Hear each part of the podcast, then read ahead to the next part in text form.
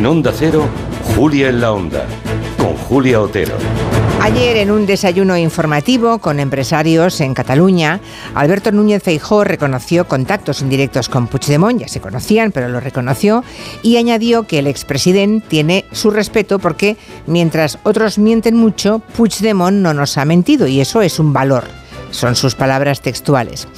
Causalmente, que es lo contrario de casual, Hoy, el Círculo de Economía de Cataluña ha comunicado públicamente hace una hora que son partidarios de la amnistía a cambio de una renuncia expresa a volver a las andadas por parte de los independentistas.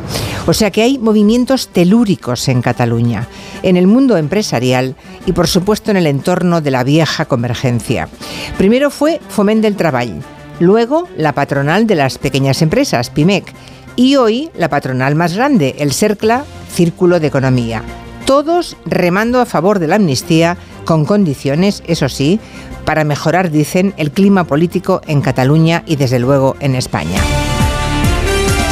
Puede que el giro de estos hechos resulte sorprendente a muchos, pero Feijó, solo pactando con vascos y catalanes conservadores, puede llegar a la Moncloa. ¿Cómo reaccionará su partido, el PP, ante el intento de normalizar relaciones con el nacionalismo catalán conservador?